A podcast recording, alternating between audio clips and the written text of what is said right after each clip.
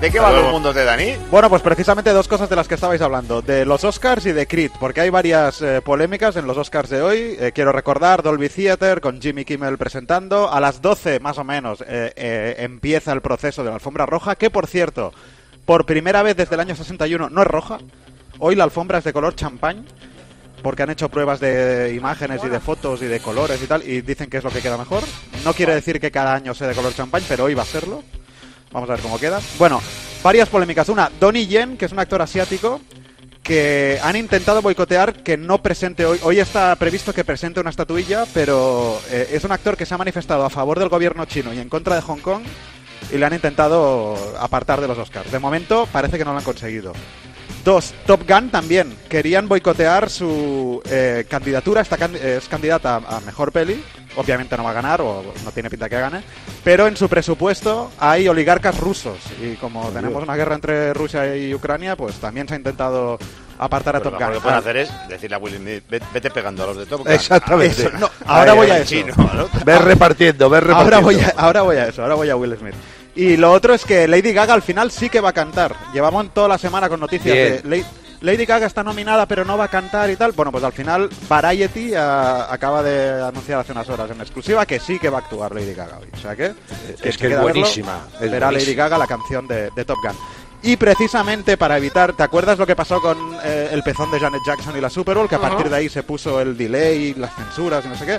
Pues lo que pasó con Will Smith ha provocado un nuevo protocolo. Eh, esta semana el director de la academia, Bill Kramer, ha informado que tienen un equipo de crisis que estará mirando la ceremonia preparado para todos los escenarios. Sí, sí, Will Smith vuelve a pegar al presentador, le pegan un tiro. Correcto, correcto, no sé qué harán, pero estás- están acongojados, porque no es solo lo de Will Smith, fue también lo de La La Land, que se equivocaron y se le dieron el Pero Oscar oye, a cuando Smith le van a dejar entrar en, uno- en los Oscars, le van a Los dejar entrar próximos después de 10 esto? años no. No, no, no, los próximos 10 años no, y tenía una peli con Netflix que la Sí. pospusieron, pero ahora la vuelven a, la, la han reactivado, o sea que parece que empiezan a perdonar a, a Will Smith y Chris Rock va sacando, va haciendo caja de eso, ¿eh? porque ha hecho un, un monólogo y una stand-up tour hablando de lo de Will Smith, bueno, se ha montado un pollo, es igual.